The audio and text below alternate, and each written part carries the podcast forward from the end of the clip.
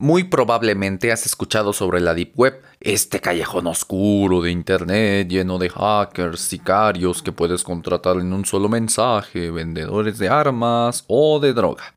También muy probablemente has visto que la Deep Web tiene capas y que es como un glaciar enorme donde lo que ves en Google es solo la puntita.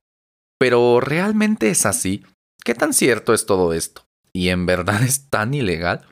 Bueno, en este episodio hablaremos de todo eso y más. Aquí, donde escuchas la magia que hay detrás de tu pantalla. O, en este caso de la Deep Web, porque esto no es brujería, es tecnología. Hay rumores de que la Deep Web fue creada por los departamentos de inteligencia, la forma bonita de decir espionaje, de Estados Unidos, ya que necesitaban un espacio secreto y anónimo para enviar información encriptada y secreta. Sin embargo, no podían ser solo ellos los que usaran este espacio porque sería obvio quién estaría mandando información. Por ello, abrieron el acceso a la Deep Web a todo el mundo, y siendo todos anónimos, pues no sabrías quién es quién o qué encontrar. Esta es la historia emocionante, pero son solo rumores. Y antes de decir mentiras o desinformación, te son solo rumores, te hablaré de la verdad y lo confirmado. Hablar de la Deep Web es hablar de Internet en general. El creador de la Deep Web, o mejor dicho, el primero que comenzó a difundir el término en 1994, fue el informático Mike Bergman, quien publicó un artículo en el Journal of Electronic Publishing hablando de las páginas que no estaban registradas por algún motor de búsqueda, o sea, Google, Altavista, en ese tiempo antes de ser comprada por Yahoo, y demás compañías. En ese tiempo, Mike usó el término de Internet invisible para hacer alusión a esto. Sin embargo, cuatro años después, lanzó un artículo donde estimaba que el tamaño de esa Internet invisible era 45 veces mayor que la que puedes encontrar en tu buscador de confianza. Imagínate, en ese tiempo comparaba 75 mil terabits de datos frente a solo 167. De hecho, es cierto, la Internet profunda, invisible o Deep Web es muchísimas veces más grande que la Internet convencional encontrable por las arañas de Google. Esta araña o crawler es un programita que recolecta un archivo específico en las páginas llamado robots.txt y almacena todos los links que dicen que quieren ser rastreados en esta página para anexarlos a la base de datos del buscador, en este caso Google. Te explico esto porque lamento informarte que la Deep Web no es como acceder al Pentágono o algo así. Simplemente son todas las páginas que no están anexadas a algún buscador. Si tú tienes una página en cualquier servidor, incluso montando uno en tu propia computadora, y no la ha indexado Google o no quieres que lo haga, bienvenido o bienvenida a la Deep Web. Sin embargo, el episodio apenas empieza y no le he quitado aún lo divertido a la Deep Web. Ni siquiera te he terminado de contar la historia y su historia cambió el 20 de septiembre del 2002 cuando se lanzó Tor. Sí, el mítico Tor, usado por hackers y vendedores de cosas ilegales que puedes buscar por Google y descargar de manera 100% legal. En esta fecha se anunció una versión alfa, es decir, que solo el personal de la empresa o externos que les dieran acceso podrían probarlo, pero ya era una versión con un buen grado de avance del software libre, es decir, que cualquiera puede trabajar en él. Thor fue lanzado oficialmente en 2003 por Roger Digeldin, Nick Matthewson y Paul Cyberon. Y surgió como la evolución del proyecto Onion Routing del Laboratorio de Investigación Naval de los Estados Unidos. Fue inicialmente financiado por esta institución y a finales de 2004 pasó a ser patrocinado por la Electronic Frontier Foundation, una organización de defensa de libertades civiles en el mundo digital, hasta noviembre de 2005. Actualmente el proyecto Tor está en manos de The Thor Project, una organización sin fines de lucro orientada a la investigación y a la educación, radicada en Massachusetts, y que ha sido financiada por distintas organizaciones. Actualmente este proyecto está formado por un equipo liderado por Roger Digeldin, y según información obtenida por documentos de alto secreto filtrados por Edward Snowden en 2013, la Agencia de Seguridad Nacional NSA de Estados Unidos habría, según, conseguido romper Tor y así descubrir las identidades de los usuarios que buscan el anonimato. Seguramente muchas personas al enterarse de esto sintieron un hueco enorme en el estómago. Bueno, realmente no es como que descargues Tor y ya venga el FBI por ti. De hecho, puedes navegar en Google por medio de Tor y usarlo como un buscador común y corriente. La diferencia es que Tor encripta y enmascara toda tu actividad en Internet y tu identidad. La cosa es así. Por ejemplo, tú inicias sesión en Facebook por Chrome, luego visitas una página que tiene el pixel de Facebook, que sirve para brindar información de quién visita la página a los dueños de la misma, y a Facebook, claro. Con este, Facebook te sigue y conoce con qué interactuaste lejos de él. Por eso, si ves un artículo en Amazon, luego está en Facebook y te aparece publicidad de él. Ok, con Tor eso no pasa, porque aunque hayas iniciado sesión en Facebook y dentro de Facebook la empresa sí pueda saber a qué le diste clic, fuera de este, Tor bloquea y enmascara tu identidad. Así Facebook ya no tiene la posibilidad de seguirte. No creas que tengo algo contra Facebook. Google hace lo mismito. También Tor puede hacer que tengas la posibilidad de entrar a páginas que tienes restringidas en tu red local. Por ejemplo, si en tu empresa te impiden entrar a Twitter, con Tor podrías entrar, ya que encripta y enmascara lo que pasa en la red. Claro, hay formas de bloquear esto, pero eso es otra historia. Pero la magia de la Deep Web es esta. Tor es en realidad una red de comunicaciones que funciona sobre Internet, donde no se revela la IP desde donde te conectas, la IP es como la dirección de tu casa.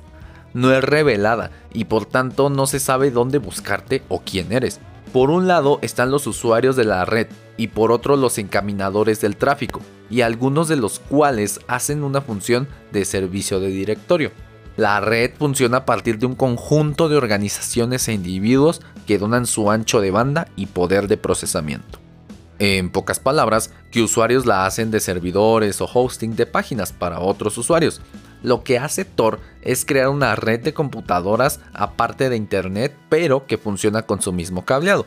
De hecho, Internet es una red de redes de computadoras. Tor es lo mismo, pero anónima, encriptada, más segura y sin prácticamente restricciones. Y bueno, te dije que te iba a enseñar a entrar, y eso haré. Aclaro, esto no es ilegal y no te mandaré una página mala. Otra cosa, lo que hagas después o lo que te pase, no me haré responsable. Así que es bajo tu propio riesgo. Tampoco te aterres, no te van a hackear con solo instalar Tor. De hecho es más fácil hackearte en el internet normal. Bueno, primero instalas Tor. Link de descarga en la descripción del episodio. Cuando le des en instalar y ejecutar y todo salga bien, te saldrá un mensaje de Congratulations junto a una cebollita. Como te decía, puedes entrar a otro sitio sin problema, pero para entrar a la verdadera Deep Web necesitas un enlace que acabe en .onion. Te voy a dejar el de la Hayden Wiki en la descripción de este episodio. Y pues bienvenida o bienvenido a la Deep Web. no te gustó, ¿verdad? ¿Te decepcioné? Te dije que no era el nido de asesinos que todos dicen aunque esta Hayden Wiki pues tiene cosas y artículos que no serían bien vistos, o mejor dicho, serían censurados en la Wikipedia de toda la vida. Si entras a la Deep Web no te garantiza un buen rendimiento, ya que en la red Tor en realidad estás entrando en la computadora de alguien más. No es como los enormes y potentes servidores de las compañías de nube como Microsoft. Y pues también está la encriptación y enmascaramiento de tus datos, que genera algo de tiempo extra. Si te decides por entrar, te recomiendo hacerlo desde una máquina virtual que es una computadora virtual, no física, dentro de tu computadora, aislada de la que no puede salir o por lo menos muy difícilmente puede hacerlo. Alguna información o algún virus que pueda colarse. También te recomiendo usar una VPN que cambia los datos de tu conexión de red para que parezca que estás en otro lugar o es otra computadora enmascarar tus datos, usar un buen antivirus, incluso con el Windows Defender de Windows 10 basta, y tener, ya sabes, medidas de seguridad básicas de informática, cómputo, celular, lo que sea. Paréntesis. También te dejo un link con más enlaces Onion de páginas más amigables de la Deep Web. Recuerda, con cuidado, jamás des información personal y bajo tu propio riesgo. Cierro paréntesis. Te hablo de censura porque uno de los usos de la Deep Web es escapar justamente de ella. Muchas personas, periodistas y activistas usan la red Tor para escapar de la censura y la represión de gobiernos autoritarios, empresas malévolas o situaciones que no se conocerían o se taparían en la red normal. Uno de los casos más sonados es el de Edward Snowden, que también se apalancó de esta red para filtrar documentos sobre el espionaje que ejerce Estados Unidos. En la Deep Web también encuentras juegos. Está The Puzzle Room, un sitio donde proliferan los rompecabezas inspirados en teorías conspiranoicas. Claro, no te creas todo lo que dicen aquí, nada está comprobado y no lo juegues en la noche, si es que quieres dormir, claro. También está Deep Web Radio, ese enlace sí te lo dejo en la descripción. Un sitio donde podrás escuchar jazz, música clásica, metal, reggae y en general todo tipo de música. También hay foros de personas afines a un tema, hay como un tipo Yahoo Respuestas que se llama Hidden Answers. Hay un sitio dedicado a My Little Pony. Hay de todo. Sí, hay de todo. Y como en todo en la vida, también tiene su lado oscuro. El contenido más escondido, porque si se escondes por algo, más oculto sí es el tráfico de armas. Literal, puedes comprar armas de uso exclusivo del ejército por 250 dólares aproximadamente que son 5 mil pesos mexicanos o 0.0069 bitcoins, la moneda por excelencia de la Deep Web, de esta hablamos ahorita. Hay sitios de pornografía de venganza, es decir, de exnovios que filtran las fotografías que sus exparejas les enviaron. Te aclaro que esto es ilegal y penado por la ley. Todo gracias a la labor de Olimpia Coralmelo y su ley Olimpia. Y claro, está el mercado de drogas o precursores de drogas, es decir, materiales para hacerlas, medicamentos y sustancias ilícitas en general, igual pagadas en Bitcoin. Falsificación de documentos, venta de información personal, obviamente piratería, venta de dinero y por supuesto sitios pornográficos para todos. Literal, para todos los gustos posibles. Es neta, no me es muy grato contarte este tipo de cosas. Todos estos sitios no son fáciles de encontrar porque cambian muy constantemente de enlace, de ubicación, tienen buena seguridad, etc.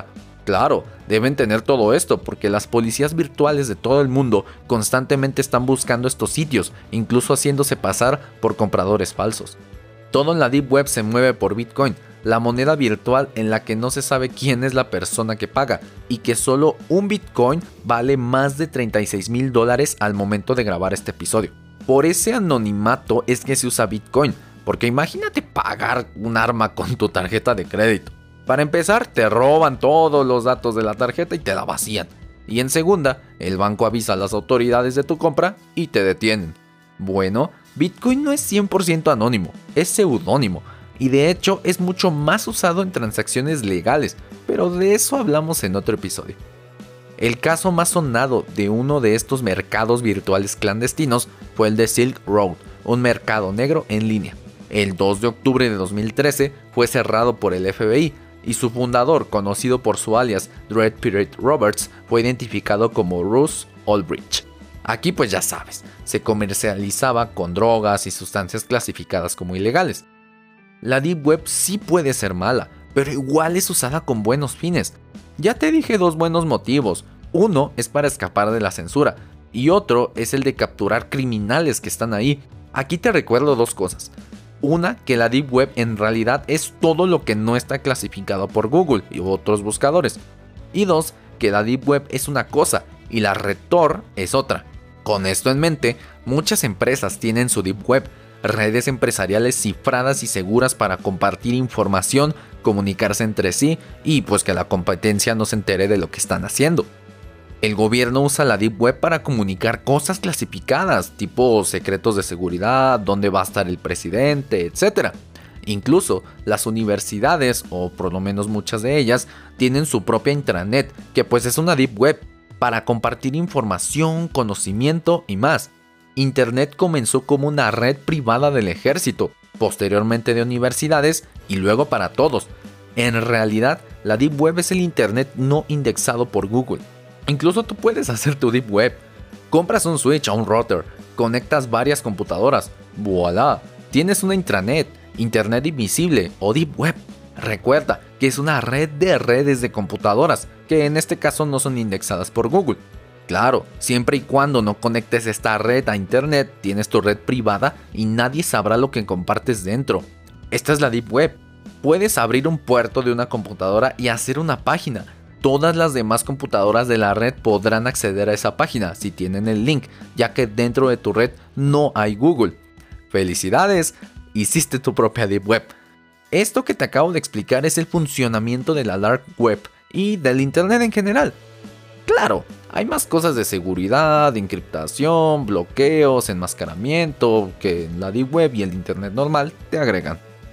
Desde destapar las cochinadas de los gobiernos, denunciar actos de corrupción o de autoritarismo, dar a conocer la situación de países como Venezuela o Corea del Norte desde adentro y hasta encontrar recursos académicos y conocimiento. La Deep Web en realidad no es tan mala como parece. Entrar a la Deep Web no es ilegal, aunque sí algunas cosas que puedes conseguir en ella. No es un nido de hackers, aunque debes tener cuidados especiales cuando te adentras más a ella. No es una cueva de asesinos, aunque si buscas mucho los encontrarás. Y tampoco es una fosa de pornografía infantil, aunque con muchísima búsqueda y habilidad encontrarás. Como todo en el mundo, la Deep Web tiene su lado de magia de luz y de magia oscura. Todo depende de cómo la usas. Créeme, que usarla para el bien, como activismo o para mayor seguridad y privacidad en Internet es bueno y es más redituable que hacer malos actos sobre esta herramienta. Recuerda que la tecnología y la magia no tienen moral y todo depende del usuario. Recuerda cuidarte bien para no caer en los hechizos de brujos malévolos de la oscuridad. Y sobre todo, recuerda que esto no es brujería, es tecnología.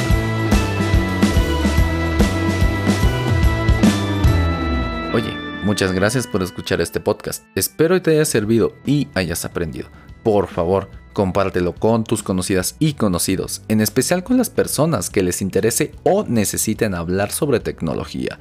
Recuerda que la tecnología la creamos los humanos, así que no hay que tenerle miedo, ni mucho menos odio, hay que usarla a nuestro beneficio, porque nosotros la dominamos. Experimenta, juega, aprende y haz muchas cosas con ella. Sígueme en redes sociales para mandarme todas tus dudas, puntos que quieras que toque en el programa y participar en las dinámicas que haré en Facebook, Twitter, Instagram, LinkedIn, YouTube y hasta en TikTok. Me encuentras como No es brujería, es tecnología, arroba brujería tech. Todo junto. Los links te los dejo en las notas del programa. También déjame una valoración positiva en Apple Podcast y sígueme en tu plataforma de podcast favorita. Esto me ayuda mucho a seguir trayéndote más contenido. Mi nombre es Jesús Guzmán, host de este podcast. Para elaborar este podcast me baso en mi experiencia de más de 5 años como desarrollador de software y en una muy buena investigación cuyas fuentes te dejo en las notas del episodio. Aquí te explico, desde por qué tu celular tiene varias cámaras hasta cómo es que funciona la gran red que te permite escuchar este podcast, el Internet. Aprende y escucha la magia que hay detrás de tu pantalla, porque esto no es brujería, es tecnología.